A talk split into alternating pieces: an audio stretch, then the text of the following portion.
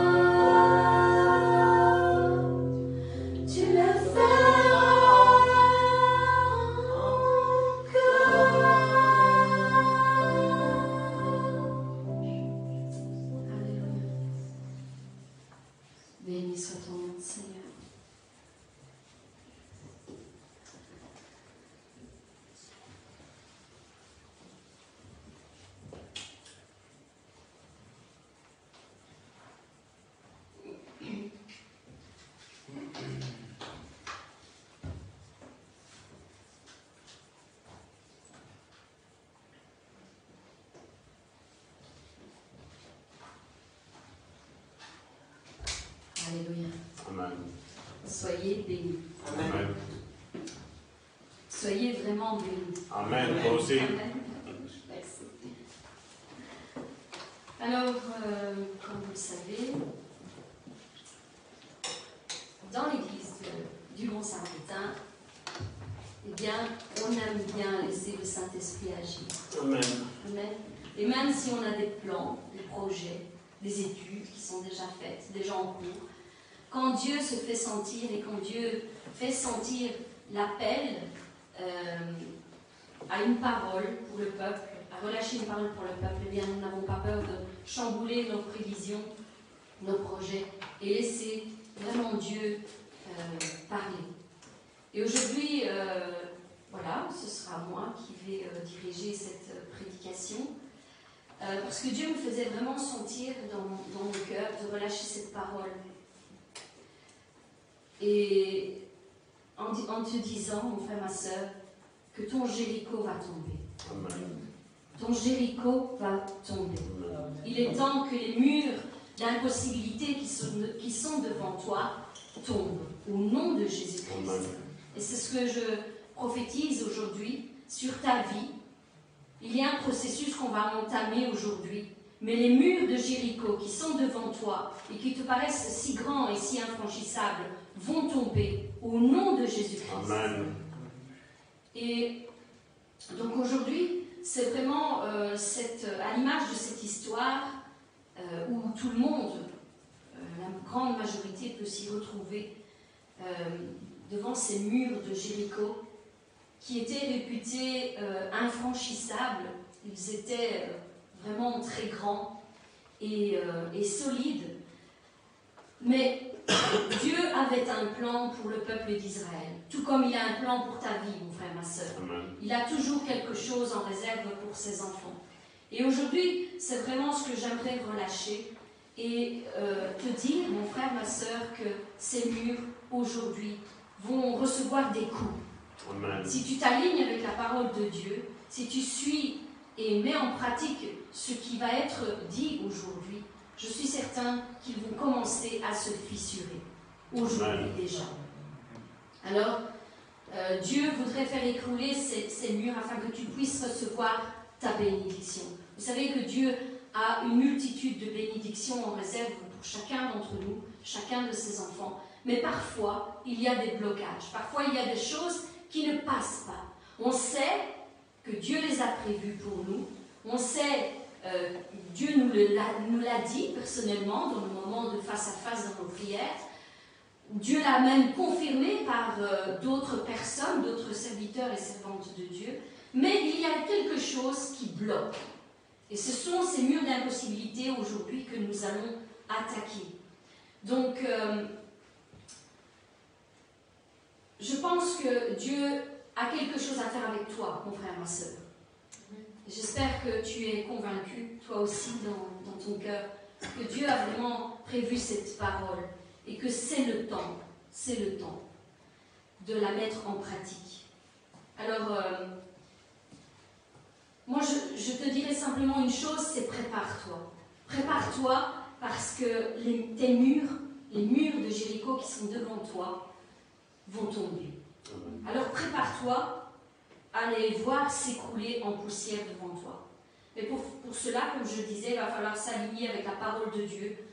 Et pas seulement s'aligner, mais aussi s'aligner dans les moindres détails. Je vais vous, euh, vous conduire dans cette lecture euh, que nous allons voir ensemble, euh, donc sur l'histoire, le récit des murs de Jéricho, quel était le plan? Mais il faut savoir que Dieu nous demande de nous investir dans les moindres détails. Si nous voulons nous aussi recevoir ce miracle, voir les mêmes choses arriver dans nos vies, nous devons nous aussi nous investir, nous engager à part entière, pas seulement en superficie, pas seulement en écoutant et en disant oui, c'est vrai euh, ce qui a été dit, mais en le mettant vraiment en pratique dans nos vies. Et c'est ainsi que nous aussi, les victoires que le peuple d'Israël a eues, les grands miracles qui se sont produits, nous aussi, nous pouvons les reproduire pour nos propres vies. Parce que Dieu ne change pas. Il est le même hier, aujourd'hui et éternellement. Il ne fait pas de favoritisme. Ce qu'il a fait autrefois, il le fait encore au jour d'aujourd'hui pour chacun de ses enfants. Pour tous ceux qui se confient en lui. Donc c'est seulement après avoir obéi à tout ce que l'Éternel t'avait demandé de faire dans ta situation, seulement après avoir parcouru tout le chemin qu'il t'avait demandé de parcourir, seulement après avoir tenu le silence, et ça c'est un point aussi important que Dieu va euh, nous, faire comprendre, euh, avoir tenu le silence euh, face à nos doutes, nos peurs, nos, douleurs, nos, souffrances, que viendra le grand jour, le jour redoutable, où au son de la trompette, quand tu pousseras ce grand cri de victoire, que les murs qui sont devant toi tomberont, ils s'écrouleront en poussière. Alors, mon frère, ma soeur, je crois en toi, vraiment, je crois en toi, je crois en chacun d'entre vous. Je sais que vous allez y arriver, parce que l'Éternel est avec vous, comme il est avec chacun d'entre nous, il est aussi avec vous. Et comme je l'ai dit, il ne fait pas de favoritisme. À tous ceux qui se confient en lui, il a les mêmes projets et il demeure fidèle dans ce qu'il fait, dans ce qu'il dit. Alors, euh, j'aimerais commencer en introduction avec ce passage dans, dans euh, Hébreu 11, à partir du verset 1, qui dit ceci Or, la foi est une ferme assurance des choses qu'on espère, une démonstration de celles qu'on ne voit pas. Pour l'avoir possédée, les anciens ont obtenu un témoignage favorable. C'est par la foi que nous reconnaissons que le monde a été formé par la parole de Dieu, en sorte que ce que l'on voit n'a pas été fait de choses visibles. Au verset 6, il nous dit ceci. Or, sans la foi, il est impossible de lui être agréable, car il faut que celui qui s'approche de Dieu croit que Dieu existe, premièrement, et qu'il est le rémunérateur de ceux qui le cherchent. Et aujourd'hui, dans ce passage que Dieu m'a donné, d'Hébreu 11, euh, il me faisait principalement arrêter sur ce verset 30 qui dit ceci. C'est par la foi que les murailles de Jéricho tombèrent après qu'on en eut fait le tour pendant sept jours. Sept jours. Donc, le contexte de toute cette histoire, nous n'allons pas tout lire parce que ça prendrait beaucoup trop de temps, mais je vous donne les passages, libre à vous de les méditer, de, les parcourir, de les lire euh, tranquillement chez vous à la maison. Donc tout le contexte de cette histoire se trouve dans Josué 6, à partir du verset 1 jusqu'au verset 27. Aujourd'hui, nous allons parcourir quelques-uns pour que vous puissiez comprendre ce que Dieu veut relâcher aujourd'hui sur votre vie. Alors on commence à partir du verset 1 qui dit ceci. Jéricho était fermé et barricadé devant les enfants d'Israël. Personne ne sortait et personne n'entrait. L'Éternel dit à Josué, Vois, je livre entre tes mains Jéricho et son roi, ses vaillants soldats. Faites, faites le tour de la ville et vous tous les hommes de guerre, faites une première fois le tour de la ville. Tu feras ainsi pendant six jours. verset 4, sept sacrificateurs porteront devant l'arche sept trompettes retentissantes. Le septième jour, vous ferez sept fois le tour de la ville, et les sacrificateurs sonneront des, des trompettes. Quand ils sonneront de la corne retentissante, quand vous entendrez le son de la trompette, tout le peuple poussera un grand cri. Alors la muraille de la ville s'écroulera et le peuple montera, chacun devant soi. Du verset 6 à 9, je ne l'ai pas pris, mais Josué rapporte toutes les instructions que l'Éternel lui avait données, qu'il avait données pour le peuple, afin qu'il les suive, et qu'il les suive à la lettre. Il est bien précisé qu'il devait les suivre à la lettre. Il ne devait regarder à personne, il ne devait ni regarder à leur intelligence, ni à leur logique, il devait simplement suivre les instructions de l'Éternel à la lettre, dans les moindres détails. Au verset 10, il est écrit ceci Josué avait donné cet ordre au peuple Vous ne crierez point, vous ne ferez point entendre votre voix, et il ne sortira pas un mot de votre bouche jusqu'au jour où je vous dirai Poussez des cris. Alors vous pousserez des cris. C'est seulement là que le peuple de Dieu devait parler. Toujours pour exécuter ce que l'Éternel avait dit. Du verset 11 à 14, le peuple, nous pouvons voir que le peuple exécute euh, les instructions que Josué leur a données de la part de l'Éternel à la lettre. Et au verset 15, il nous dit ceci, le septième jour, ils se levèrent de bon matin, dès l'aurore, et ils firent de la même manière sept fois le tour de la ville. Ce fut le seul jour où ils, firent sept fois le tour de la ville. À la septième fois, comme les sacrificateurs sonnaient les trompettes, Josué dit au, dit au peuple, poussez des cris, car l'Éternel vous a livré la ville. Voici le récit donc que nous avons lu. Mais j'aimerais aussi prendre une autre partie de ce contexte parce que je pense qu'il est vraiment important de prendre toutes les instructions, non pas seulement la procédure, non pas seulement voir le miracle, mais de prendre toutes les instructions que l'Éternel nous donne. Et euh, j'aimerais simplement prendre ce, verset, euh, à partir du verset 17, parce qu'il y a là une mise en garde contre les mauvaises intentions des rebelles. Et je pense que c'est important.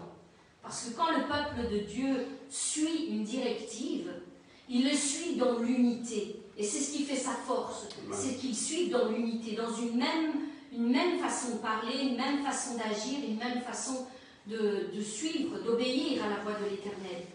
Et, et Dieu veut ça. Il aime l'unité dans son peuple. Et c'est pourquoi il met aussi en garde qu'il ne faut pas euh, agir à sa guise. S'il y a des, instructions données de la part de l'Éternel, tout le monde doit se mettre en marche de la même manière. Et c'est important, c'est très important. Je vous, je vous lis ce passage euh, à partir du verset 17. La ville sera dévouée à l'Éternel par interdit, elle et tout ce qui s'y trouve mais on laissera la vie à Rahab, la prostituée, et à tous ceux qui seront avec elle dans la, dans la maison, parce qu'elle a caché les messagers que nous avions envoyés. Au verset 18, il dit, dit ceci, Gardez-vous seulement de tout ce qui sera dévoué par interdit. J'ouvre juste une parenthèse qui est importante, je pense, c'est que Dieu ne laisse jamais ses enfants se diriger dans la mauvaise direction sans d'abord les avertir. Alors peut-être que parfois, c'est vrai, nous n'entendons pas son conseil, son avertissement. Mais je peux vous certifier d'une chose, c'est que lorsque nous nous confions en l'Éternel, Dieu nous avertit toujours. Il met toujours devant nous le choix de faire le bien ou le mal. Et il nous dit toujours attention, fais attention à ceci ou à cela. Donc Dieu avertit toujours. Donc je reprends verset 18. Gardez-vous seulement de ce qui sera dévoué par interdit, car si vous preniez de ce qui vous aura, aura été dévoué par interdit, vous mettriez le camp d'Israël en interdit et vous y jeteriez le trouble. Voilà la conséquence. Quand il y a des rebelles au milieu du peuple, c'est ce que Dieu dit ici, c'est pas seulement la personne qui va en payer les conséquences, mais c'est tous ceux qui se, qui se, se meuvent, qui bougent, qui bougent de la même manière. Donc, aujourd'hui, j'aime, je, veux prendre ces passages. On ne peut pas prendre des passages euh, simplement pour dire des bonnes choses. Il y a la parole de Dieu, elle est entière. Et il faut prendre le bon comme le mauvais. Mais c'est pas mauvais parce que c'est Dieu qui nous avertit en nous disant attention, je veux pas que tu fasses ça. Je veux pas que tu te retrouves dans cette même situation.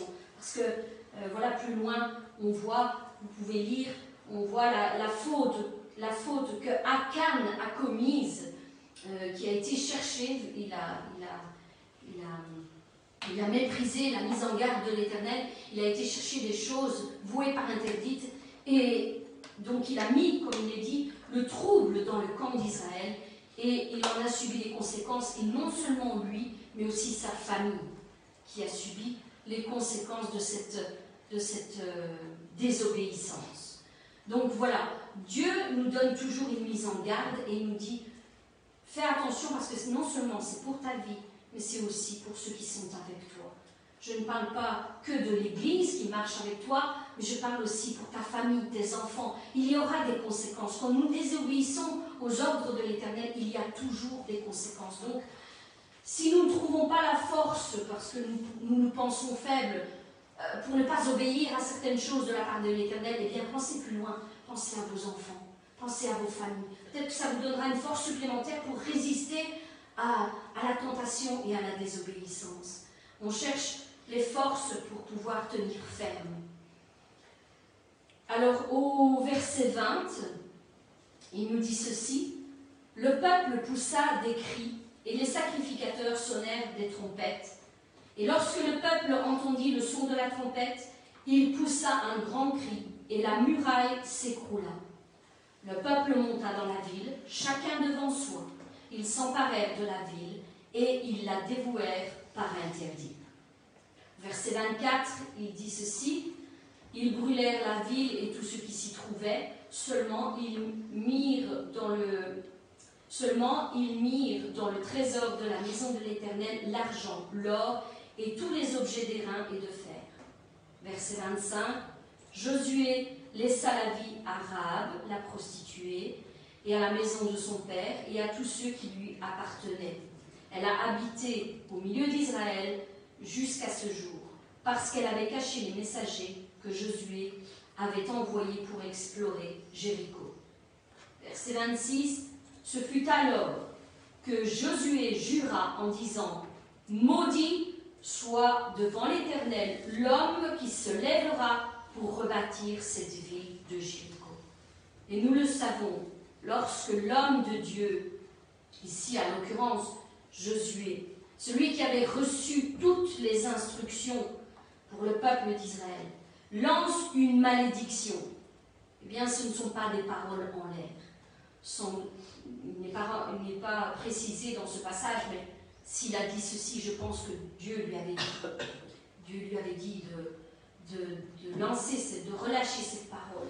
Lorsqu'il dit maudit, soit celui qui se relèvera pour, qui lèvera pour se, rebâtir Jéricho. La malédiction est lancée et Dieu manifestera sa puissance plus loin lorsque nous continuons. Euh, nous pouvons voir que il y a effectivement quelqu'un qui va se lever pour essayer de rebâtir Jéricho. Et la malédiction va s'abattre sur lui et sa famille. Euh, euh, notamment, je pense que c'est l'un de ses fils qui, qui devra, euh, devra sacrifier à cause de cet acte. Donc, toute malédiction qui a été envoyée a toujours un effet.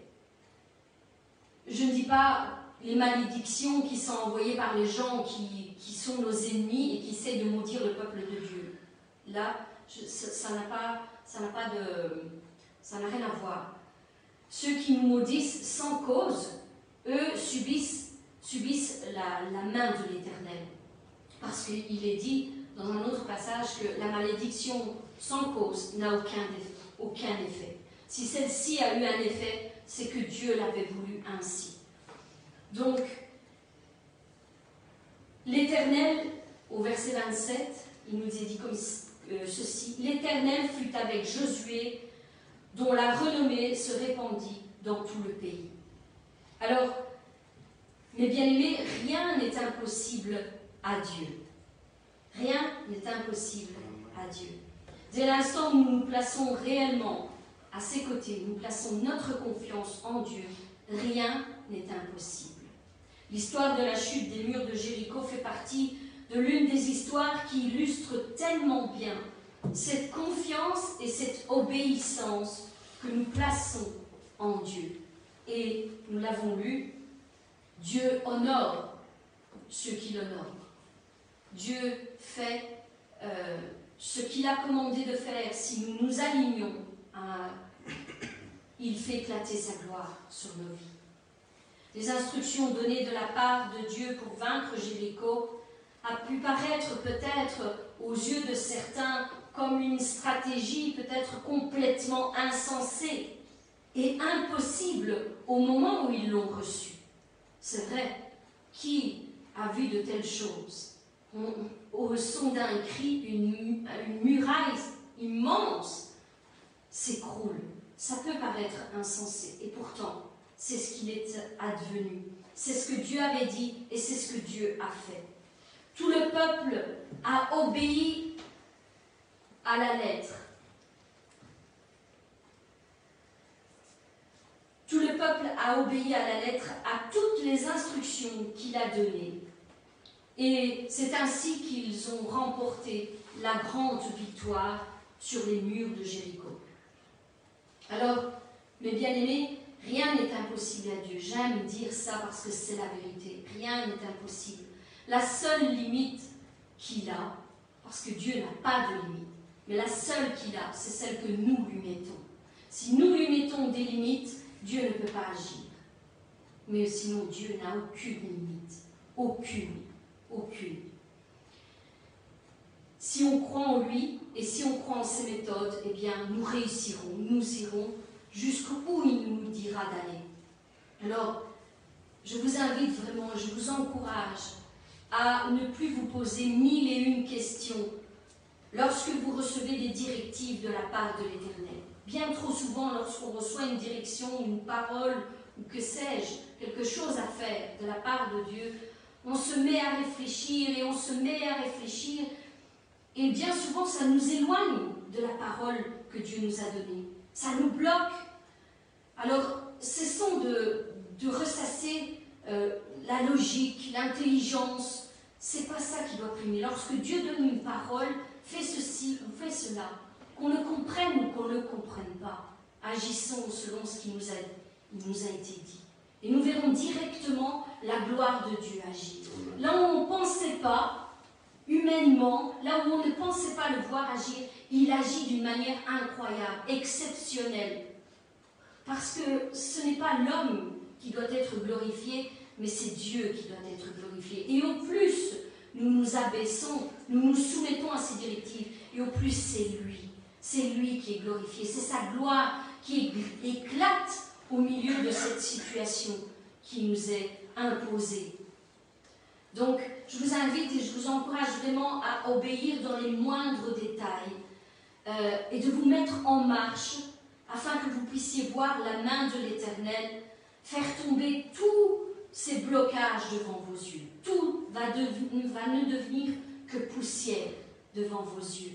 Oui Pour ça, j'aimerais vraiment prendre 1 Samuel 15, à partir du verset 22, dit ceci. Samuel dit, L'Éternel trouve-t-il du plaisir dans les holocaustes et les sacrifices, comme dans l'obéissance à la voix de l'Éternel?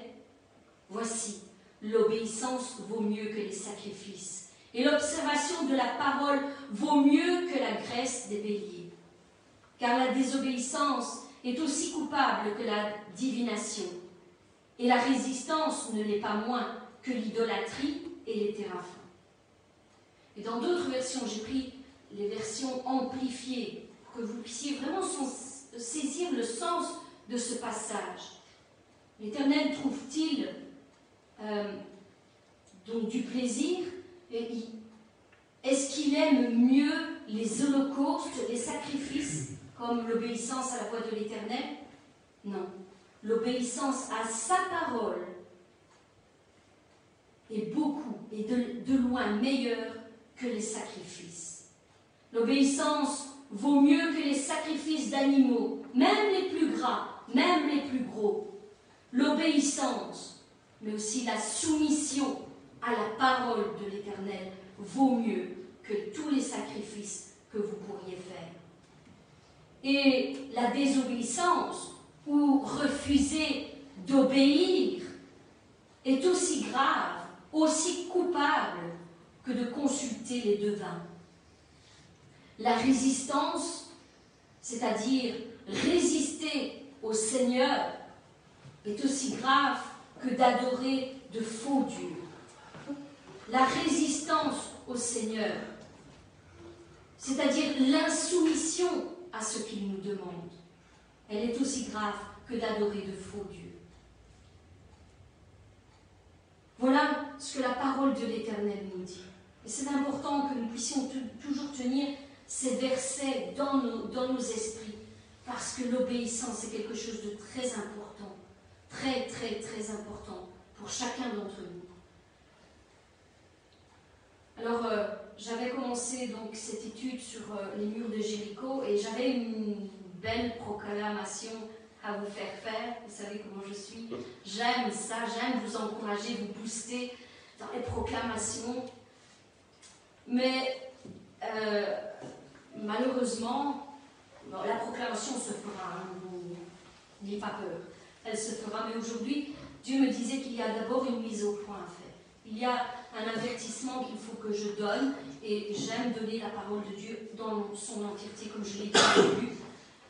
Dans les choses qui sont bien, mais aussi dans les choses qui nous aident à nous remettre en question parfois, parce que tout ce que je veux, c'est certainement pas vous juger, parce que je ne suis pas meilleure que vous. Tout ce que je veux, c'est que chacun d'entre vous puisse vraiment expérimenter le miracle.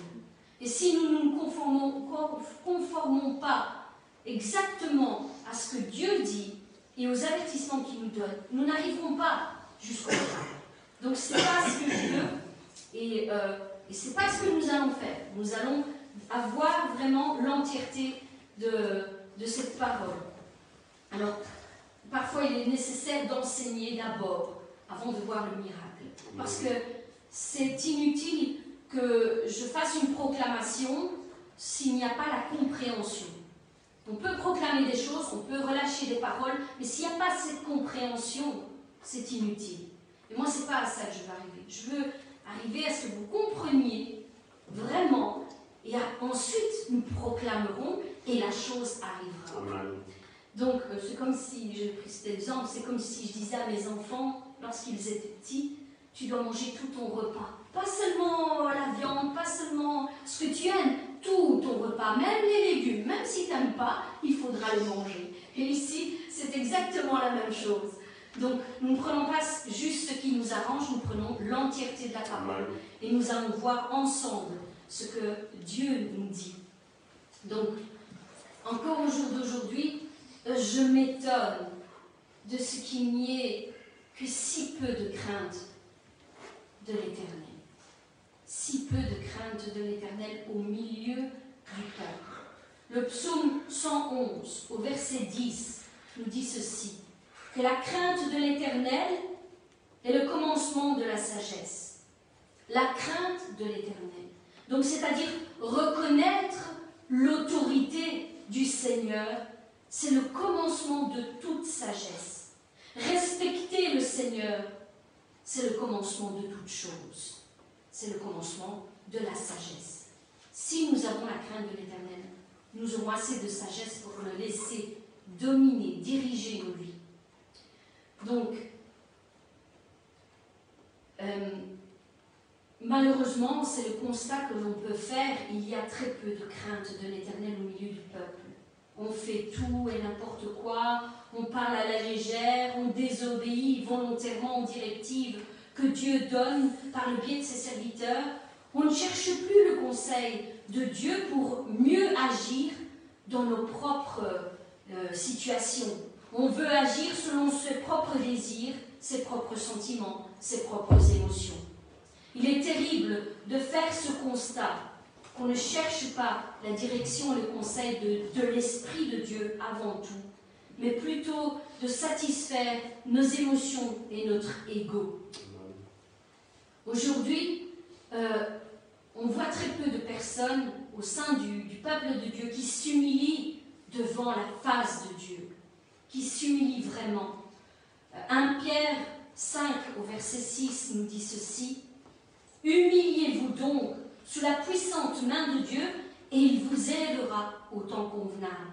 Donc courbez-vous humblement devant l'Éternel et il vous élèvera au moment qu'il a fixé. Ça, c'est le but de l'humilité. Je n'ai pas dit l'humiliation parce que beaucoup confondent humilité et humiliation. Humiliation est, un tout autre, autre mot. Ce n'est pas de l'humiliation. Humiliation, c'est quand on fait euh, euh, des reproches, on humilie quelqu'un. Mais c'est pas ça, c'est de l'humilité. Ça veut dire que nous devons nous examiner et nous soumettre à Dieu. Euh, ne pas nous, croire plus, plus sages et plus intelligents que lui. Ça, c'est l'humilité. À ne pas confondre. Donc, euh, au jour d'aujourd'hui, très peu s'humilient devant Dieu. On ne craint plus Dieu. On ne va plus dans sa maison avec crainte et tremblement, comme il est écrit dans la parole de Dieu, pour le rencontrer. Parce que lorsqu'on on se réunit dans ce lieu ou ailleurs, c'est pour rencontrer Dieu, c'est pas pour voir un homme, une femme, un frère, une sœur. C'est pas ça, on cherche le conseil de Dieu. À chaque fois que les hommes et les femmes, euh, dans la parole de Dieu, allaient à la maison de l'Éternel, c'était pour rencontrer Dieu avant toute chose. Et on devrait avoir cette attitude lorsqu'on va euh, à l'église, c'est de rencontrer Dieu, c'est d'avoir son conseil, c'est de savoir que Dieu va parler d'une manière, d'une autre, peu importe, mais c'est la parole, c'est le conseil de Dieu qu'on vient chercher avant toute chose. Et c'est dans cette attitude que nous devons aller. Les dispositions du peuple sont d'abord de se donner une bonne conscience et non d'aller à la maison de Dieu pour entendre ce qu'il a à nous dire. Et puis, Beaucoup s'étonnent que Dieu n'agit pas dans leur situation, que leur vie ne change pas, qu'ils n'obtiennent aucune victoire dans leurs problèmes et dans leur situation, qu'ils ne sont jamais délivrés de certains problèmes qui se répètent et qui se répètent et qui se répètent inlassablement. La grande majorité du peuple, je ne dis pas tout le monde, mais la grande majorité du peuple qui se dit croire en Dieu, a perdu toute confiance en ce Dieu qui, en qui ils disent croire. Ils veulent voir avant. Non, ce n'est pas de la foi si on voit déjà les, les, les, les résultats de nos requêtes. Ce n'est pas de la foi. La foi, c'est croire sans voir. C'est poser sa confiance sur un Dieu qui est fidèle et qui ne change pas. On sait que ce qu'il dit, tôt ou tard, ça va arriver. Ce n'est pas un Dieu qui ment. S'il t'a fait des promesses, mon frère, ma soeur, ce Dieu-là ne ment pas. Si elle n'arrive pas, si la promesse que tu as reçue n'arrive pas, c'est qu'il y a quelque chose que tu dois remettre en question dans ta vie. Et je me mets dedans aussi. C'est toi qui dois changer ta façon de voir, ta façon d'agir, peut-être ta façon de parler, je ne sais pas. Mais ce n'est pas Dieu qui n'honore pas sa parole parce que Dieu honore toujours sa parole. Il ne fait pas des, des, promesses en vain. Il ne parle pas en vain, juste pour dire, voilà, moi l'Éternel, je parle. Non. Ce Dieu-là que nous servons, il est fidèle en toutes choses. C'est certain, tu peux t'appuyer sur lui. Tu le peux. Tu le peux. Sans avoir de doute, sans avoir peur. Appuie-toi sur tout ce qu'il te dit.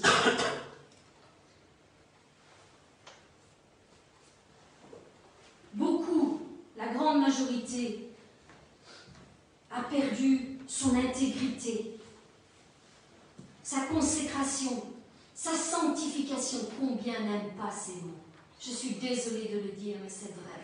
À chaque fois qu'on parle de consécration, qu'on parle d'être intègre dans toutes nos voies, qu'on parle de sanctification, beaucoup reculent en arrière. Et pourtant, elle est donnée à tous. Je ne dis pas que ce sont des choses faciles à mettre en place dans nos vies. Euh, surtout euh, quand nous avons vécu un certain temps dans le monde où tout nous était possible, tout nous était permis, eh bien, lorsque nous venons à Dieu, il faut remettre les choses en place. Il faut être strict avec soi-même. Ne plus mentir, ne plus voler, ne plus ceci, ne plus cela, ne plus pécher. Donc, tel, tellement de domaines. Je ne dis pas que c'est facile, mais je dis que si nous le voulons, Dieu nous aide à nous remettre en question et à marcher dans l'intégrité de nos. Dieu le fait. Il regarde d'abord dans notre cœur. Si nous sommes sincères avec lui en disant Seigneur, dans ce domaine, j'y arrive pas. J'y arrive pas, j'essaye, mais j'y arrive pas. Viens mon aide, viens mon secours. Dieu le fait. Je peux vous certifier que Dieu le fait. Et un jour, tu regardes en arrière et tu te dis Mais avant, je faisais ça. Avant, euh, j'avais difficile de ne pas pécher dans ce domaine ou celui-là. Et aujourd'hui, ça me semble tellement facile. Parce que Dieu est venu et a travaillé dans, nos cœurs et nous a aidés là où nous avions des manquements, où nous avions des faiblesses. Donc ne crois pas que l'intégrité est donnée à une élite. La sanctification, la consécration, ce n'est pas donné à une élite, c'est à donner à qui le veut. Comme Christina l'a prié aujourd'hui, Dieu appelle tout le monde. Il y a beaucoup d'appelés. Il appelle tout le monde. Mais pourquoi il y a si peu d'élus? Parce que peu décident de se mettre vraiment en marche dans l'intégrité des choses.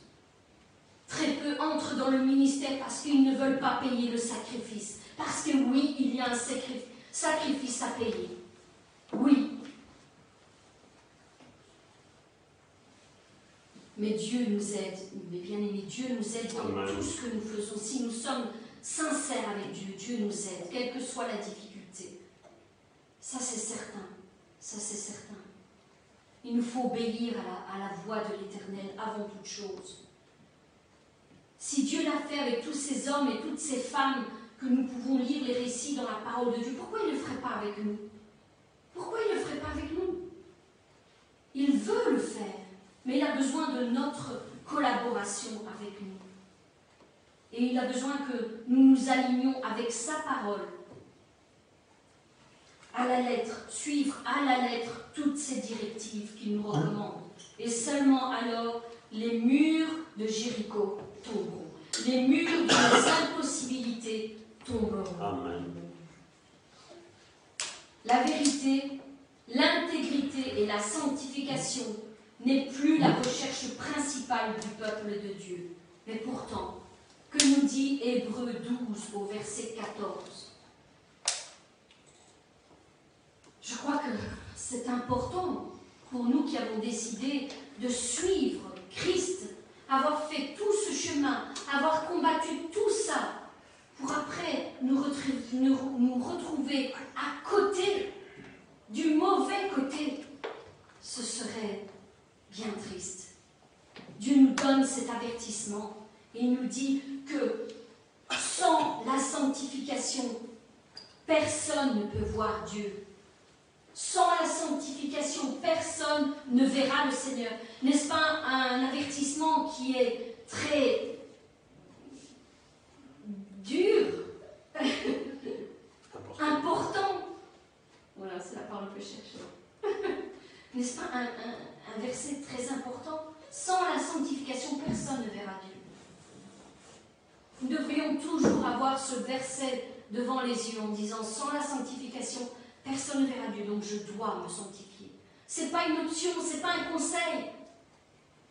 Dieu nous dit Tu veux voir le royaume de Dieu? Sanctifie-toi. Tu veux voir le royaume de Dieu? Aligne-toi avec ma parole. Parce que c'est la parole de Dieu qui sanctifie.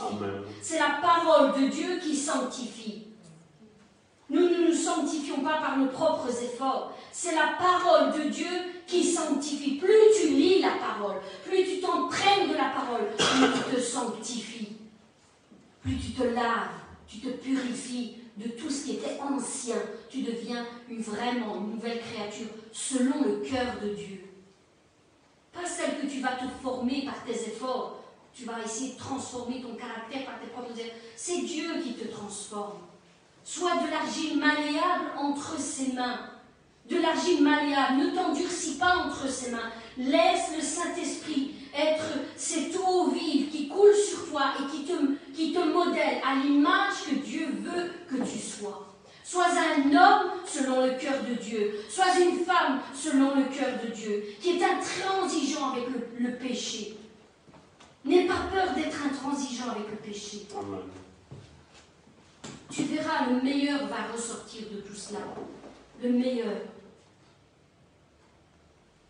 Dieu nous demande de, faire ces efforts, de nous sanctifier et aussi de prendre garde à, tout ce qui sort de notre bouche. Vous connaissez les passages et je peux même vous donner euh, un, un psaume, le psaume 141 au ver- du verset 1 à 4 qui nous dit vraiment fais attention aux paroles de ta bouche mais une garde sur tes lèvres. Parce que bien trop souvent, vous le savez, et nous sommes tous de cette même nature. Souvent, nous parlons trop. Et celui qui parle beaucoup ne manque pas de péché, nous dit la parole. Donc mettons une garde sur notre bouche. Parfois, il est utile de faire ce travail. C'est ainsi. Alors, le problème, c'est que si tu es fidèle dans les petites choses, tu le seras aussi dans les grandes. Ça, c'est ce que la parole de Dieu nous dit dans Luc 16, euh, au verset 10. Tu es fidèle dans les petites choses, tu le seras dans les grandes. Mais si tu es infidèle déjà dans les petites choses, Dieu n'est pas assez insensé pour t'en confier de plus grandes. Il ne veut pas ta perte. Il n'ira pas au-delà de cela. D'abord, il te donne de petites choses. Donc, si tu es fidèle dans les petites, tu le seras dans les grandes. Mais si tu es déjà infidèle dans les petites, il ne t'en confiera pas d'autres. Au contraire, le peu que tu as déjà, c'est pas moi qui le dis, c'est la parole de Dieu. Le peu que tu as déjà te sera enlevé, car on ne joue pas avec Dieu. On ne joue pas avec Dieu. Dieu n'est pas en train de faire un jeu avec nous. On doit prendre les choses vraiment au sérieux avec Dieu. C'est de notre vie éternelle qu'il s'agit. C'est non seulement de notre vie, mais de notre famille, de ceux qui nous entourent, de notre Église, de notre pays et combien Dieu nous en donnera. Il y a une multitude de personnes que Dieu veut placer à nos côtés parce qu'il il a quelque chose à relâcher avec chacun d'entre nous, quelque chose à faire pour les attirer dans son royaume. Son royaume est fait pas seulement pour nous, pas seulement pour nous, mais pour tous nos frères et nos sœurs qui sont appelés. En combien grand nombre il les appellera. Et nous avons tous une part à faire dans, cet appel à revenir au royaume de Dieu. Nous avons tous notre part. Donc, si Dieu nous confie quelque chose entre nos mains, il nous confie cette chose et puis ensuite il observe. Il observe et il voit comment nous, nous allons le gérer. Et si tu le fais fructifier ou pas. Et ensuite, il arrive un moment où il prend sa décision, soit de le multiplier, si tu le, fais fructifier, soit de te l'enlever. Alors, vraiment, vous pouvez retrouver ces passages dans la, dans la parole de Dieu. Euh, beaucoup connaissent la, parole, la parabole des talents. Elle est dans Matthieu 25, à partir du verset 14 jusqu'au verset 29. Vous pouvez les lire tranquillement à la maison. Mais moi, ce que j'aimerais vraiment euh, vous dire, c'est qu'il faut, être intransigeant dans ce que nous faisons, dans les choses de Dieu, dans la mission que Dieu nous confie. Dans même les petites choses que Dieu nous confie, nous devons être intègres. Nous devons avoir conscience que peut-être qu'à nos yeux, ce ne sont que de petites choses, mais qu'il y a un but derrière. C'est que Dieu veut nous, les multiplier et nous en nous en confier d'autres d'autres. Alors, euh, soyons, responsables euh, et prenons garde, prenons garde vraiment à toutes ces choses. Euh, examinons nos voies, examinons nos vies, examinons notre service sous toutes les coutures lorsque nous faisons quelque chose pour l'éternel, afin d'être trouvés dignes du roi des rois. digne, parce qu'il est digne. Il est digne d'être servi correctement dans ce que nous faisons pour. Alors, mon frère, ma soeur, je te le dis aujourd'hui, prends garde à cette parole de l'Écriture qui dit dans Jérémie 48 au verset 10, Maudit soit celui qui accomplit l'œuvre de l'Éternel avec négligence. C'est la parole de Dieu. Dieu ne nous caresse pas dans le bon sens du poil. Il nous avertit. Si je te confie quelque chose, fais attention. Parce que je n'aime pas ceux qui négligent ce que je leur donne. Maudit soit celui qui fait l'œuvre de l'Éternel avec négligence. Et j'ai pris la parole amplifiée qui dit qu'il soit maudit celui qui manque d'énergie en travaillant pour le Seigneur. Que le Seigneur maudisse ceux qui font son travail avec mollesse. Maudit celui qui fait l'œuvre de l'Éternel sans y mettre son cœur. Vous savez comment quelle est l'importance que Dieu accorde à l'amour que nous mettons dans tout ce que nous faisons, parce que nous pouvons faire une multitude de choses, plein de choses. Mais si nous n'avons pas l'amour, cela ne sert à rien. À rien. Dieu veut que nous fassions les choses avec cœur, de tout notre cœur, avec compassion pour notre prochain. Et une dernière version disait ceci, maudit soit celui qui fait l'œuvre de l'Éternel frauduleusement. Il y a des gens qui se servent de la parole de l'Éternel pour être malhonnêtes envers leurs frères et leurs sœurs. Je ne rentrerai pas dans ce débat, mais il y a ces gens-là qui servent, qui se disent servir Dieu. Dieu aime l'intégrité, Dieu aime l'honnêteté, Dieu aime la vérité, Dieu aime que son peuple le serve avec tout son cœur. Ça, c'est les dispositions que Dieu aime, avec euh, qui Dieu aime travailler. Donc, laissez donc les récits de la parole de Dieu vous rappeler que Dieu est sur le trône, premièrement. Il est sur le trône et il vous guide. Il va vous guider dans toutes choses pour vous, vous donner la victoire sur toutes vos circonstances. Mais pour expérimenter cette dimension de victoire surnaturelle, il faut d'abord remplir quelques conditions d'intégrité et de discipline vis-à-vis -vis de Dieu. Avoir un cœur intègre et pur t'ouvrira les portes dans le spirituel. La main de Dieu conduira ta vie et ôtera tout obstacle sur ton chemin. Avoir un cœur influencé et ancré dans le péché te fermera toutes les portes du ciel et au contraire te donnera un accès, donnera un accès légitime au diable pour te détruire dans tous les domaines de ta vie, là où tu as péché. Parce que lorsque nous péchons et lorsque nous, surtout, nous demeurons dans le péché, cela donne un accès à l'ennemi de nos âmes. Nous avons beau proclamer toute la parole de Dieu, si nous demeurons dans le péché, l'ennemi de nos âmes a un accès. Stoppez d'abord le péché et ensuite vous verrez Dieu agir dans vos vies. Chacun de nous a besoin de comprendre que l'intégrité, la sanctification n'est pas une option ou un conseil que Dieu nous donne, mais bien une puissance qui nous offre pour que rien ne fasse obstacle à son plan divin. Ça, c'est le vrai but de la sanctification. Pour que rien ne fasse obstacle à son plan. Pour que rien ne fasse obstacle à nos prières. Parce que lorsque nous sommes intègres et justes, nous, demeurons dans la sanctification. Nous prions. Dieu agit. Dieu, Dieu honore ce qu'il honore. Dieu agit. Et lorsque nous prions pour nos projets, pour, euh, pour toute intercession, pour nos frères et nos sœurs qui sont dans le besoin, Dieu est là, au milieu de nous. Lorsque nous prions et que nous demandons l'onction pour notre ministère, eh bien Dieu agit favorablement parce qu'il voit que nous sommes intègres dans toutes nos voies et qu'il peut encore aller plus loin avec nous. Plus loin pour ramener une multitude dans sa maison. Alors, oui, mes bien-aimés, avec Dieu, rien n'est impossible. Aucune situation, même trop compliquée, pour nous, ne l'est pas pour lui. Ne te bloque pas avec ça. Dieu n'a aucune limite. Rien n'est trop compliqué pour lui. Et si le plan A a échoué pour te sortir de ta situation, eh bien, il utilisera un plan B, un plan C, autant de plans qu'il le faudra, mais tu réussiras. À la fin, tu y arriveras. Rien n'est trop compliqué. Aucune maladie n'a trop de puissance pour qu'il ne puisse pas agir. Il a versé son sang pour toutes les maladies, toutes les infirmités. C'est fait. Maintenant, à toi de te saisir de cette guérison par la foi. Par la foi en cet acte qu'il a fait à la croix. Il a aussi versé son sang pour toi, mon frère, ma soeur, pour ta maladie, ce qui te touche en ce moment.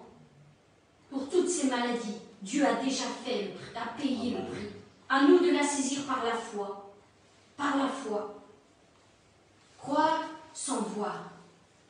Aucune vie brisée n'est trop dévastée pour que lui ne puisse la reconstruire en un vase d'honneur. Aucune. Aussi bas tu as pu être écrasé, détruit. Dieu veut te reconstruire, te remodeler entre ses mains pour que tu puisses le servir avec honneur. Tout est entre ses mains. Tout est entre ses mains, ses mains puissantes. Notre Père est le Dieu de l'impossible, le Dieu de toutes nos impossibilités. Rien ne l'arrête, rien ne le surprend, rien n'est au-dessus de ses forces pour qu'il ne puisse pas agir. Rien ni personne. Ce qu'il a résolu dans son cœur, il l'accomplira tôt ou tard dans ta vie, mon frère, ma soeur. Il l'accomplira. Mais pour cela, il a besoin de ta collaboration. C'est primordial.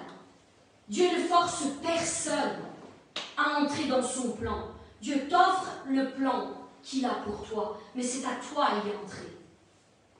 Tu dois lui donner ton consentement et tu dois suivre ce qu'il te dit pour le faire, pour l'accomplir complètement.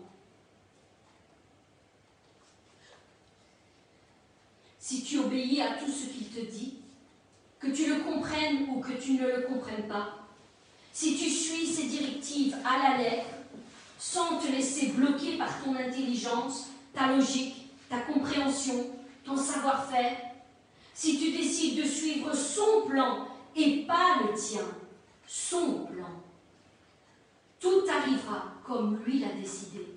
Tout arrivera comme lui te l'a annoncé, à la lettre.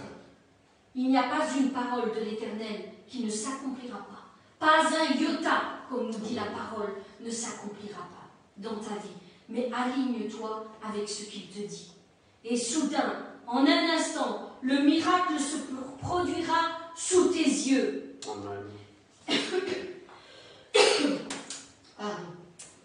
Tes murs d'impossibilité tomberont. Tes murs d'incompréhension tomberont. Tes murs d'incapacité tomberont. Tes murs d'incrédulité tomberont. Tes murs de maladie tomberont sous le pouvoir de Jésus-Christ et par le sang qu'il a versé. Tes finances rebondiront par la provision divine qu'il enverra dans ta maison. Tes murs qui empêchaient tes fils et tes filles de revenir à la maison de l'Éternel tomberont subitement et il les conduira dans sa maison pour qu'ils le servent eux aussi avec intégrité. Soudain, l'œuvre de tes mains produira à nouveau de bons fruits. Oui, tout ce que tu toucheras prospérera pour la gloire de l'Éternel. Et tout à coup, la bénédiction sera dans tes greniers, dans tes projets, dans ta maison. Oui, Dieu bénit celles et ceux qui mettent en lui toute leur confiance. Toutes. Mon frère, ma soeur, le miracle se trouve maintenant entre tes mains. C'est à toi de faire ce choix. C'est à toi de relever le défi, de t'aligner avec tout ce, qui, tout ce qui a été dit aujourd'hui, tout ce que l'Éternel te dit dans tes moments personnels, toutes les directives qu'il te donne. Obéis à sa voix et vois ce qu'il va faire dans ta maison. Aligne-toi avec, avec sa parole. Mets-toi en marche vers les murs. Mets-toi en marche et arrête-toi, stoppe-toi devant les murs qui te bloquent. Et écoute ce qu'il va te dire. Écoute juste un instant. Parfois, il faut rester en silence devant Dieu. C'est seulement là que Dieu nous parle. Mais lorsque nous, allons dans, dans sa présence et que nous parlons et que nous parlons et que nous parlons inlassablement. hein. vous savez, comme on, on le dit souvent, on prend le téléphone. Seigneur, j'ai besoin de ceci, ceci, cela. Il y a ceci qui ne va pas, nanani, nanana. Et on raconte et on fait toute une liste. Et ensuite, qu'est-ce qu'on fait Pof On raccroche. On arrête sa prière et on fait ce qu'on a à faire. C'est pas comme ça. C'est pas comme ça que Dieu peut parler. Je ne dis pas qu'il ne faut pas déverser son cœur devant Dieu. Je te dis que lorsque tu vas dans la présence de Dieu, que tu déverses ton cœur, tout ce que tu as sur le cœur, ensuite, arrête-toi un instant et attends que Dieu te dise ce que lui en pense, ce que lui veut que tu mettes en place pour sortir de ta situation. Cessons de croire qu'il faut aller chercher euh, tous les prophètes dans le monde entier pour recevoir la parole de l'Éternel. Dieu veut parler à tous ses enfants. Amen. Cette- cette- cette- ce privilège est donné à tout le monde. C'est pas que Dieu dit non, toi, tu, tu n'es pas prophète, je ne te parlerai pas personnellement. Certainement pas. Ce sont des faux raisonnements qu'il faut briser. Parce que Dieu parle à tous ses enfants. Sauf que tous ne prennent pas le temps de l'écouter. Elle est là la différence. Alors, je t'en prie, mon frère, ma soeur, lorsque la prochaine fois que tu vas prendre un face-à-face avec ton Dieu, laisse-le te parler. Ne t'en va pas tout de suite. Laisse un moment de silence. Laisse l'Esprit descendre sur toi dans le silence et laisse-le te parler. Et tu verras qu'il te parlera. Il te parlera, c'est sûr et certain. C'est sûr et certain. Alors aujourd'hui, je vais vous laisser avec ça. J'ai un défi à vous donner. Un défi. Nous sommes dimanche 4. Merci. 4 septembre. Et nous en parlerons de la suite dans 7 jours, dimanche prochain. Donc, je pense que vous voyez un peu où je veux en venir. hein. On a parlé des murs de Jéricho. Je vous lance donc un défi pendant sept jours. Je vous défie de mettre ceci en pratique dans vos vies pour votre situation. La semaine prochaine, nous ferons la proclamation de la victoire, tous ensemble. Nous sonnerons de la trompette, comme le dit ce passage, et nous célébrerons la victoire dans vos situations. Amen. Que celui qui prenne au sérieux les choses qui sont dites aujourd'hui et qui les mette en pratique reçoive la victoire pour sa situation. Moi, je le crois que si Dieu a voulu aujourd'hui que nous parlions de ce sujet, c'est pas pour rien. C'est pas pour rien. Il y a des murs qui doivent tomber. Il y a des choses qui doivent s'écrouler dans nos vies. Amen. Parce qu'il veut nous faire passer plus loin, que nous allons plus loin avec lui. Donc, à l'image de cette incroyable histoire, de ce, de ce récit qui nous a été euh, dit aujourd'hui, je prophétise que les murs qui sont devant toi vont s'écrouler. Amen. Oui. Je te demande aujourd'hui, mon frère, ma soeur, d'examiner ta vie, examiner sérieusement ta vie et de mettre cette stratégie en place pour ta situation. Alors, premièrement, décide de rester en silence devant ta situation. Cesse de pleurer, cesse de te lamenter, cesse de douter de la présence de Dieu dans, ta vie, cesse de, de- de- d'avoir peur de, ce qu'il va faire, cesse vraiment de, de tirer toute chose négativement par rapport à ta, ta situation. Sache une chose simplement dans ton esprit, il n'y a que cette chose-là qui doit rester dans ton esprit, c'est que Dieu va te sortir de ta situation. Si tu te mets vraiment, sincèrement, à son écoute, Dieu va le faire. Alors cesse de douter. Je te conseille de t'asseoir, premièrement, de t'asseoir et d'écrire sur papier tout ce qui bloque ta vie. Fais un examen, un scanner de toute ta vie. Tout ce qui te bloque, tu le notes sur une, sur une feuille. Note-le dans les moindres détails. Chaque situation, chaque problème, chaque personne peut-être qui peut te, te, nuire. Écris tout en détail sur une feuille de papier. Ça, c'est la première chose. Et cesse de te lamenter. Ensuite, décide sincèrement, de tout ton cœur, de toute ton âme, de toute ta pensée, de mettre cette stratégie en place pendant sept jours. Pendant sept jours. Je vous dis les choses sérieusement, hein. pendant sept jours. Et je vous conseille de vous y tenir jusqu'au bout. Parce qu'il y a des choses qui vont bouger. Il y a des choses qui vont remuer. Il y a peut-être du bruit qui va vous faire peur. Des situations qui vont s'élever et qui vont montrer tout le contraire. Mais tenez jusqu'au bout. Parce qu'au bout, il y a la victoire. Amen. Ok? Soyez strict avec ça. Ensuite, troisièmement, durant les six premiers jours, lève-toi, mon frère, ma soeur, lève-toi de bonheur, dans le silence et la confiance, et fais le tour de ta situation. Quand je dis fais le tour de ta situation, nous n'avons pas les murs concrètement devant nous où nous pourrons faire le tour. Donc c'est pour ça que je vous ai dit, écrivez vos situations sur papier.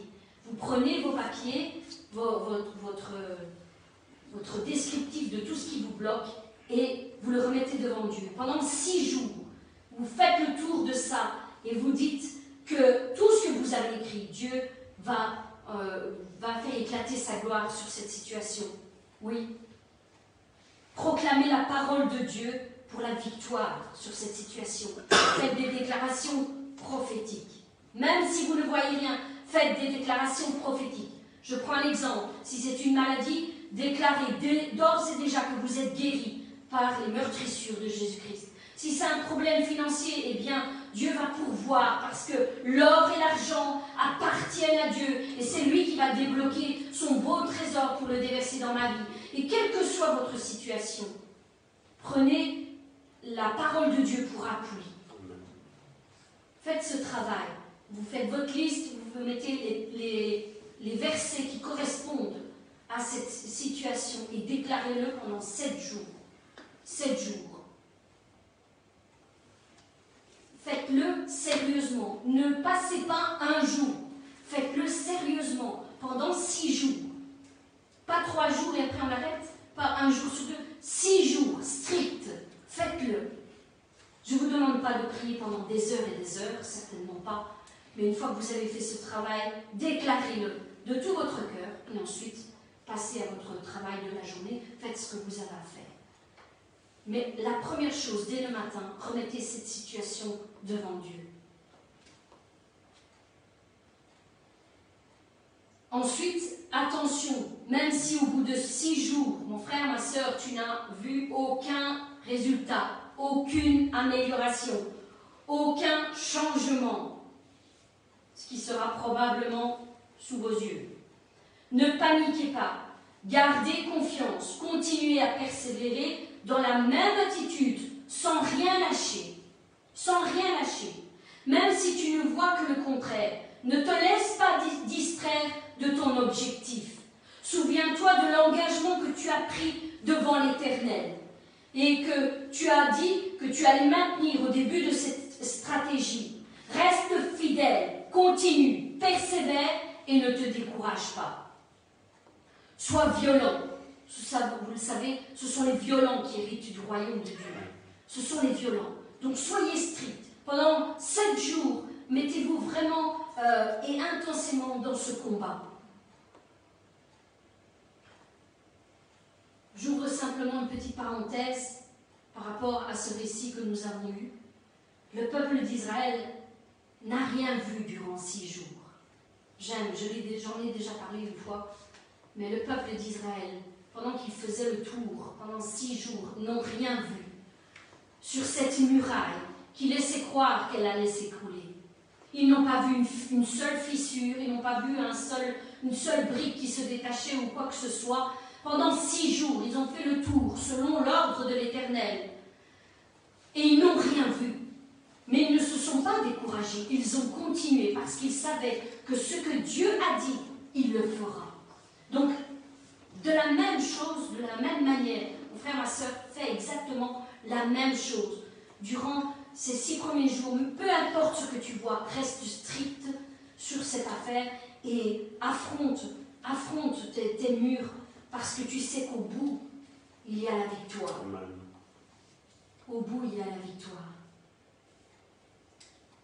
Dis-toi qu'après après tout, qu'est-ce que sept jours d'effort C'est vrai.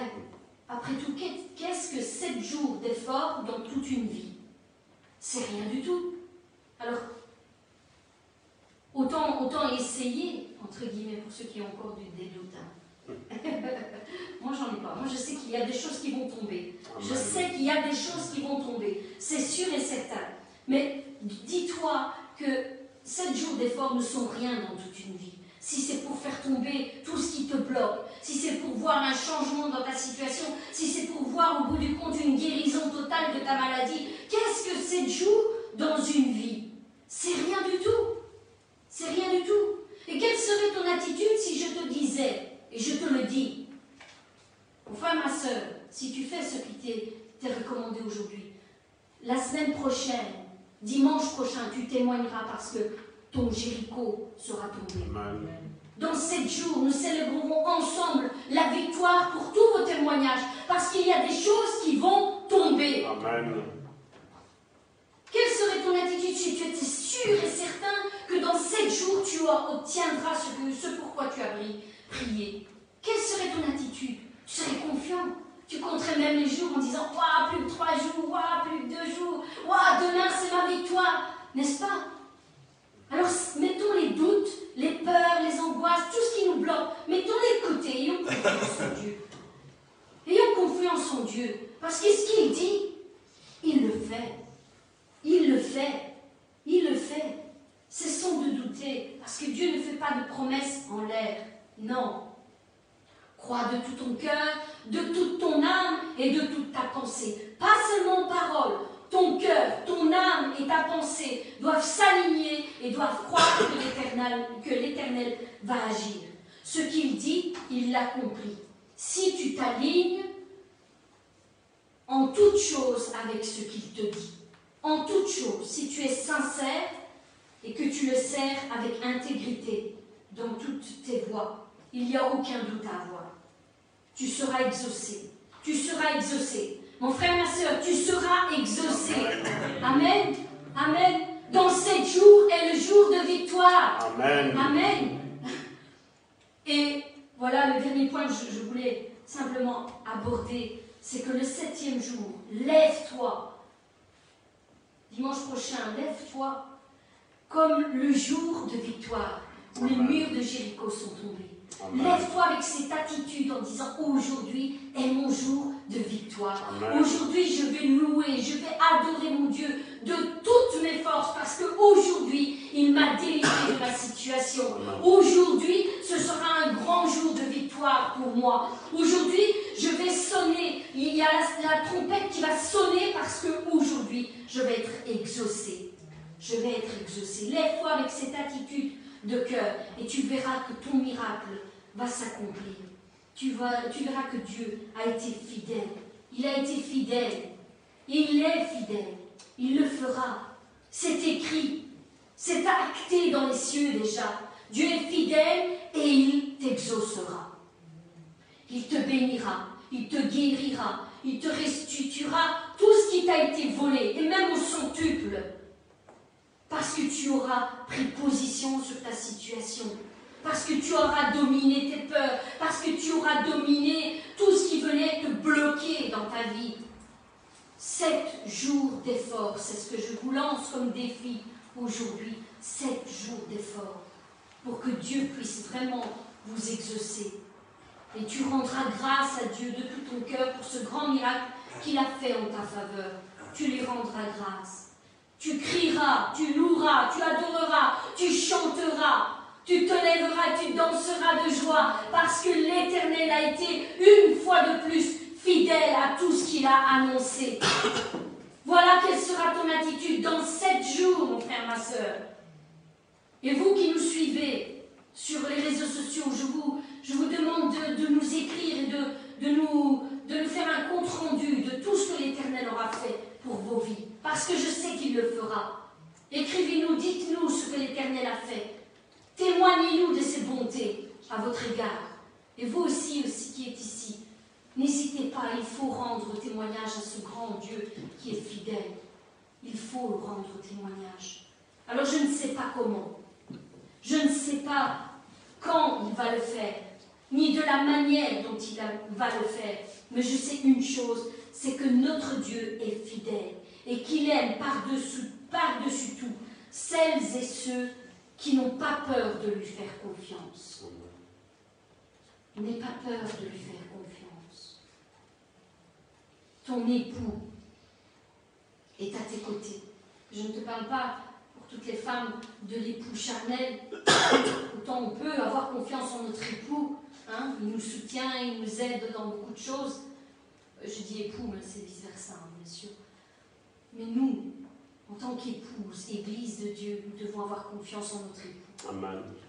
Ce n'est pas un, ce n'est pas un époux qui va nous écraser, c'est pas un époux qui va nous dominer, c'est pas un époux qui va nous mener à la baguette ou, ou que sais-je, qui va nous mentir, qui va faire des choses dans notre dos. C'est un Dieu et un époux fidèle, tellement fidèle, et qui voudrait tellement notre bonheur à tous. Ça, c'est notre Dieu. Nous pouvons avoir confiance en lui. Même si nous avons eu beaucoup de déceptions, beaucoup de personnes qui nous ont déçus, qui ont menti à notre sujet, qui nous ont blessés, lui n'est pas comme ça. Ne regardons pas à nos blessures.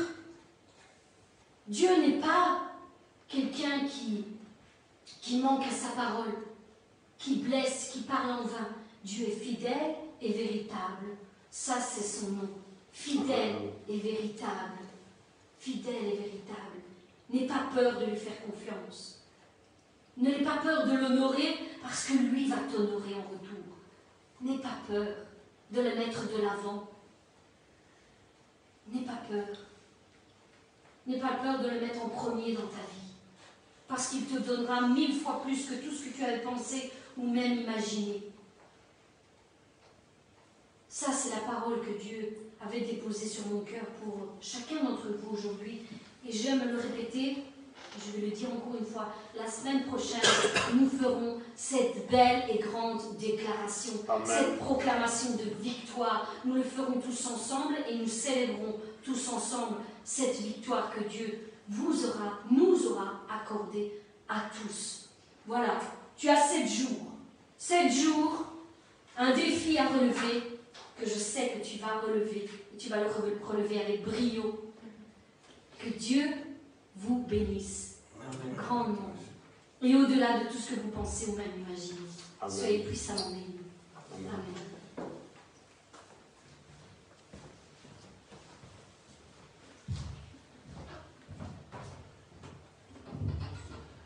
Je crois que ce culte, vous devriez, euh, je vais en parler d'ailleurs, je, je suis en train de finir, vous savez, cette étude que je vais, qu'on va commencer jeudi, on va commencer, continuer jeudi, je ne veux pas dire commencer, on a, déjà commencé, nous sommes à la 23e, donc ce sera, ça va être jeudi, la 24e sur les dons spirituels. Euh, si mes souvenirs sont bons, on a fini, c'était la parole de sagesse, parole de connaissance? Sagesse. Sagesse. Parole de sagesse. Donc euh, jeudi, on va recommencer euh, donc cet autre. Donc parole de sagesse, c'est le premier. hein. Donc on a fait l'introduction, on a fait euh, la parole de sagesse en seulement 23, 23 études. Seulement. Je dis, j'aime bien que les choses soient bien comprises. Et euh, d'ailleurs, je veux rendre grâce à Dieu. Je sais qu'elle nous suit parce que je l'ai vu sur, euh, sur, ceux qui, sur ceux qui suivaient sur Facebook.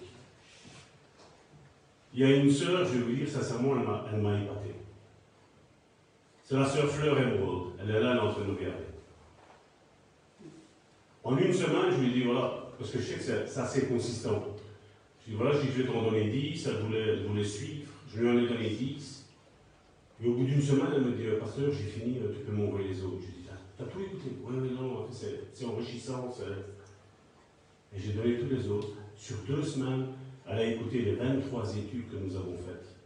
Elle a dit, j'ai été enrichi, j'ai été béni. Vous savez, je vous l'ai dit, il y a, il y a une odeur de réveil dans l'air. Pour ceux qui sont spirituels, ils savent de quoi je parle. Il y a une odeur de réveil qui est dans l'air. Et Dieu est en train de préparer son peuple. Son peuple, je vais dire, pour la lutte finale, avant son grand retour. La question qu'on devrait tous se poser, toutes les églises, toutes les dénominations, c'est est-ce que je suis prêt? À faire ce que Dieu va me demander de faire Jésus a dit quelque chose un jour, il a dit, celui qui accueille quelqu'un en qualité de prophète recevra une récompense en tant que prophète. le message qu'aujourd'hui Karine a, donné,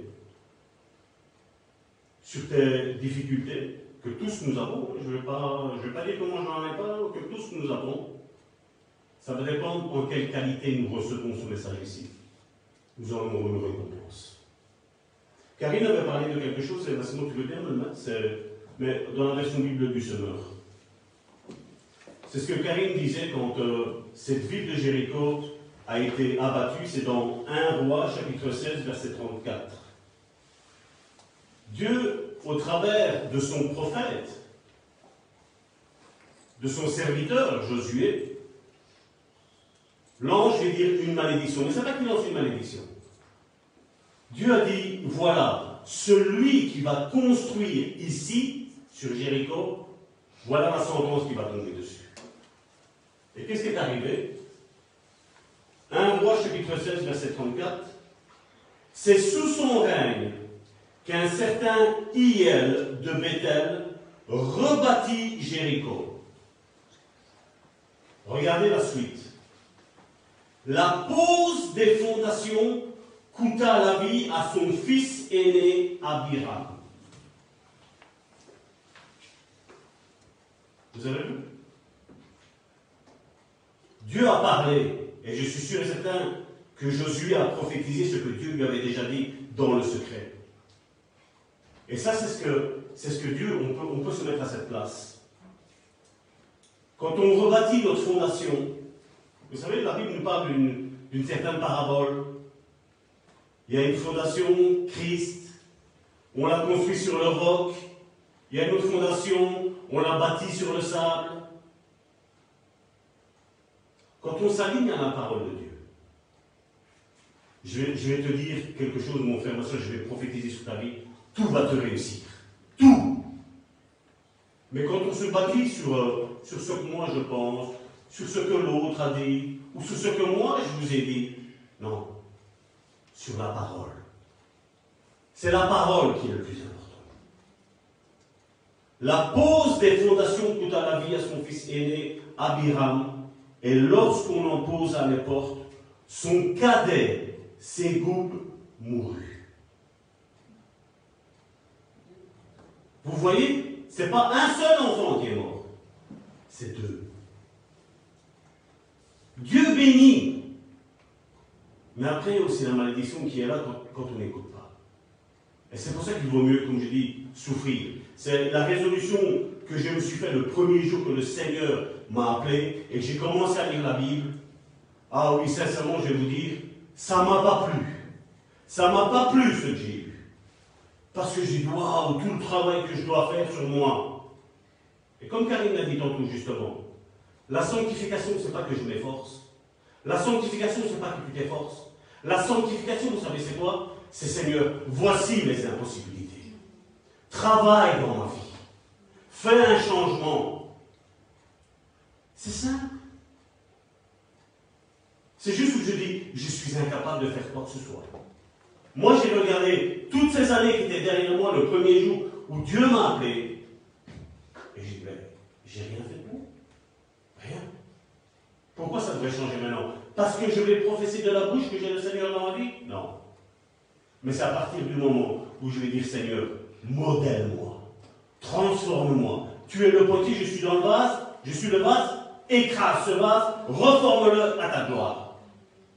Que je ne sois pas comme moi je le veux, mais que je sois comme toi tu le veux. Parce que ce que toi tu veux pour moi est bien meilleur que ce que moi je veux pour moi. C'est ce que Dieu a fait. C'est ce que Dieu continue encore à faire. Je ne vais pas dire qu'il a fini. Vous savez, on est, on est souvent, on est tous humains. Est-ce qu'il y a quelqu'un qui est hyper spirituel ici? Je ne pense pas. Vous savez, on, a tous été quelque chose. Vous savez, on n'a pas trop envie que Seigneur. Dieu va pas nous forcer. Mais si tu dis, Seigneur, touche, le Seigneur va le faire. Pas pour nous faire mal, pour nous faire du bien. Je le dis bien souvent. Avant l'appel, je rappelle, vous savez, cette église ici est fondée sur les cinq ministères de Ephésiens chapitre 4, verset 11.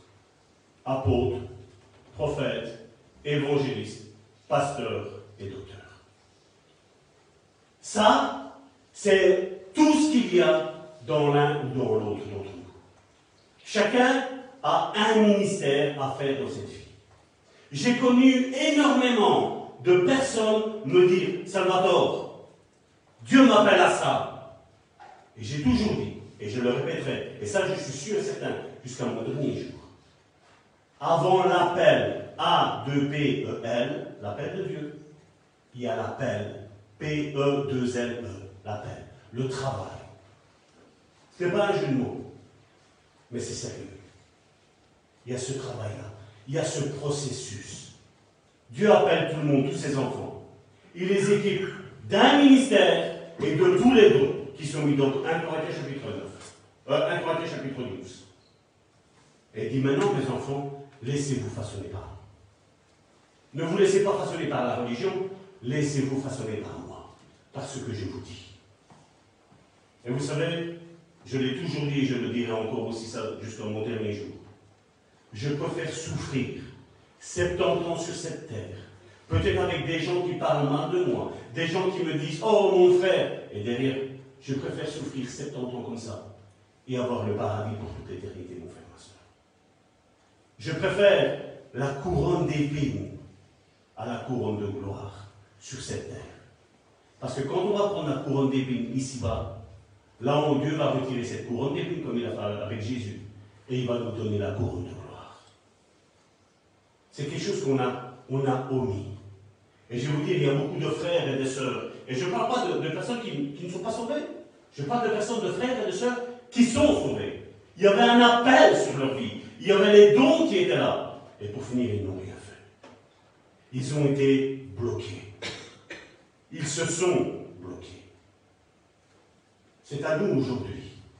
Cette parole que Karine aujourd'hui a relâchée, la prophétie, c'est ça. Elle est dure au début. Parce que quand Dieu parle, c'est dur. Ça fait mal. Ça nous détruit, je dis quelque part, intérieurement. Mais après l'amour, vous savez qu'est-ce qu'il fait? Il nous reconstruit. Ça nous refaçonne. C'est ça que Dieu fait. Malheureusement, aujourd'hui, je sais. On a un, tu vas faire ci, tu vas faire là, Dieu va faire ci, Dieu va. S'il n'y a pas une bonne fondation, ou si on reconstruit sur la fondation de qui on était dans le passé. Vous savez, il y a, a la sœur Marianne qui est venue il y a la semaine dernière. Elle est venue la semaine dernière.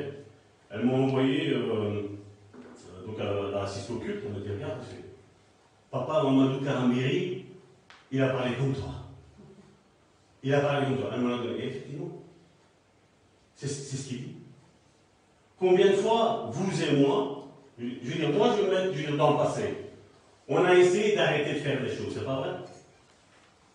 Ça n'a jamais fonctionné. Parce que notre chair, elle doit être crucifiée. Notre chair, elle doit aller à la croix.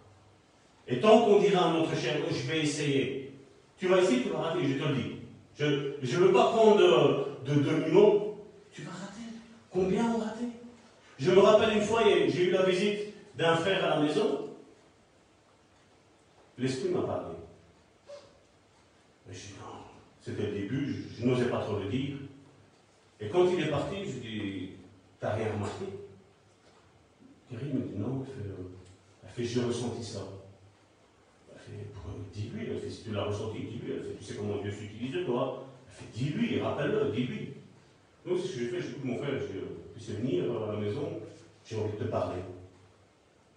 Et donc ce frère est revenu. Nous avons pris notre tasse de café. Je lui dit, voilà, écoute, je ressens ça.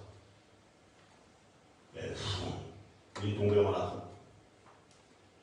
Je me dis, ouais, c'est vrai, effectivement, ça ne va plus. Et voilà, on, a pris des décisions, mon épouse et moi, c'est fini, on va, on va divorcer. Je dis, non, je ne sais pas la solution. Dieu vous a marié, Dieu est au centre de votre couple, et vous devez rester ensemble. À tout problème, il y a une solution. Tout problème.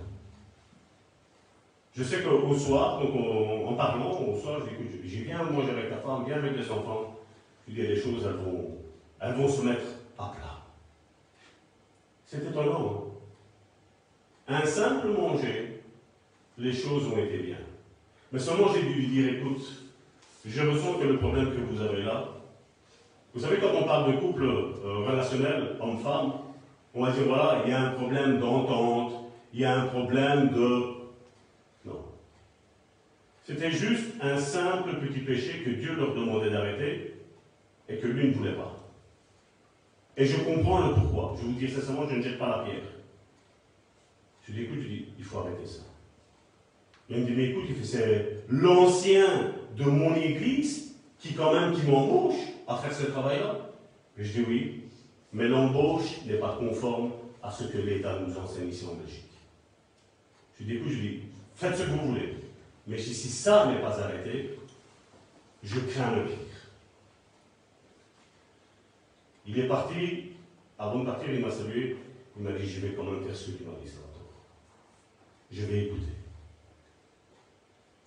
Quand il a les choses se sont mises à plat. Son propre pasteur est devenu mon ennemi. moi, il n'est pas mon ennemi, mais moi, je suis devenu son ennemi. Le conseil qu'il leur avait donné, c'est si, vous ne vous entendez pas divorcer. Le conseil que je lui ai donné, j'ai dit arrête ça, je dis votre couple, il va, il va continuer. Ça s'est passé de ça euh, 10-15 ans d'ici. Le couple est toujours ensemble. Vous savez, les paroles, elles sont dures à entendre. Mais quand on s'aligne avec ce que Dieu nous demande de faire, mon frère, ma soeur, je dis Dieu met tout à plat. Tout. Tout devient facile, même si ça semble dur. Et avec notre propre force, ça n'ira jamais. Et regardez si tu peux le remettre, parce que moi c'est dans Josué, toujours dans la Bible du Semeur. Dans Josué chapitre 6, c'est ce que Karine tantôt a pris, et elle l'a lu, mais je vais le prendre dans la, dans la version Bible du Semeur. Regardez ce qu'il est mis.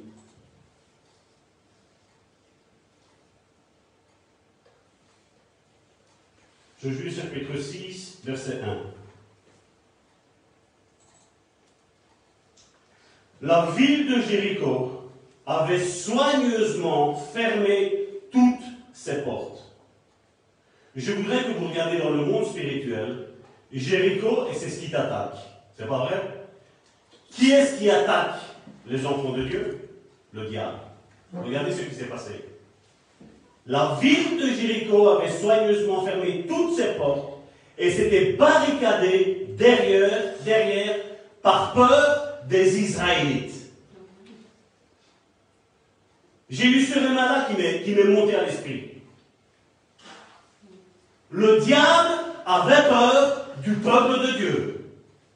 Et je vais te dire, quand tu vas prendre la décision, mon frère, ma soeur, de dire Seigneur, voilà maintenant, peu importe ce que ça va nous coûter, peu importe le brisement, vous vous rappelez la semaine dernière ce qu'elle a dit Peu importe le brisement que tu vas opérer, mais je m'aligne avec ta parole, je te dire, le diable, c'est lui qui va s'enfermer dans ses retranchements. C'est lui qui aura peur de toi, et ce sera plus toi qui auras peur de lui.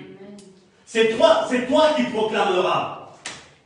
Parce que vous savez, la prophétie, mon frère, ma soeur, c'est un don spirituel dans 1 Corinthiens chapitre 12. Et la prophétie, elle est dans la bouche de tous les enfants de Dieu qui sont nés de nouveau.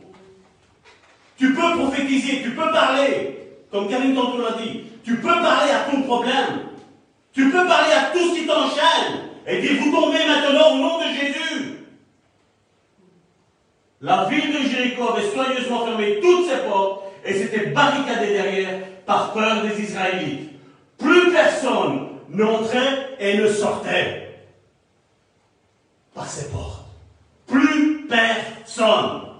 Et pendant que le peuple d'Israël, et je voudrais que dans votre esprit monte cette image-là, pendant que le peuple d'Israël marchait, derrière, vous imaginez derrière Jéricho, derrière ces barricades qu'ils avaient, il y avait le diable qui était en train de venir de vous. Qu'est-ce qui va nous arriver? Ils vont attaquer maintenant, le premier jour, rien le deuxième jour, rien, le troisième jour, rien, le quatrième jour, rien, le cinquième jour, rien, le sixième jour, rien. Mais le septième jour, crie Il ne devait pas crier avant, on l'a lu.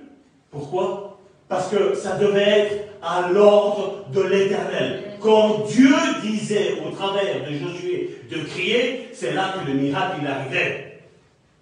Nous, on aurait pu faire le premier jour, on crie, oh, tais-toi, tais-toi. Disons à notre chair, tais-toi. Le silence de Dieu, mon frère, ma soeur, vaut mieux que tous les autres silences. Et notre silence aussi, vous savez, quand on sait, nous on sait tout. La Bible, je la connais, je l'ai lu 40 fois, ça fait 40 ans que je suis converti, ça fait 40 fois que je la lis, chaque année je suis jusque. Si tu la lis comme un simple livre, mon frère, il ne va rien se passer. Il ne va rien se passer. Mais quand tu vas chercher le réma, comme je te dis, de ça, ça, ça vous semble rien. La semaine dernière ici, j'ai parlé de, de Jean-Baptiste. Il y en a certains qui étaient témoins ici. J'ai parlé de Jean-Baptiste que Jean-Baptiste mangerait, mangerait, mangeait des sauterelles. C'est pas vrai? On est sorti, j'ai fermé la porte, j'ai voulu fermer le rideau. Qu'est-ce qu'il y avait? Il y avait une sauterelle qui était là. C'est pas vrai? Il y avait une sauterelle. Je leur ai montré, il y avait nos frères et sœurs qui étaient là J'ai dit, regardez, qu'est-ce qu'il y avait? Ce qui faisait peur à Israël, Jean-Baptiste le mangeait. Je l'ai dit et je le répéterai encore aujourd'hui. Donc, mon frère, ma soeur, est-ce que tu es prêt à voir cette grande muraille qui est devant toi tomber en lambeaux, en poussière? Amen. Jésus l'a dit, qu'il te soit fait selon ta foi. Pas ma foi. Ma foi, elle me sert pour moi. Ma foi peut essayer de vous entraîner. Karine, je ne sais pas dans quelle optique vous avez pris le message qu'elle vous a donné? Mais si vous le prenez dans le bon ministère, croyez-moi bien, il va y avoir un résultat dans votre vie. Ça, c'est sûr et certain. Amen. Voilà, ben, mes soeurs, j'avais ça à dire.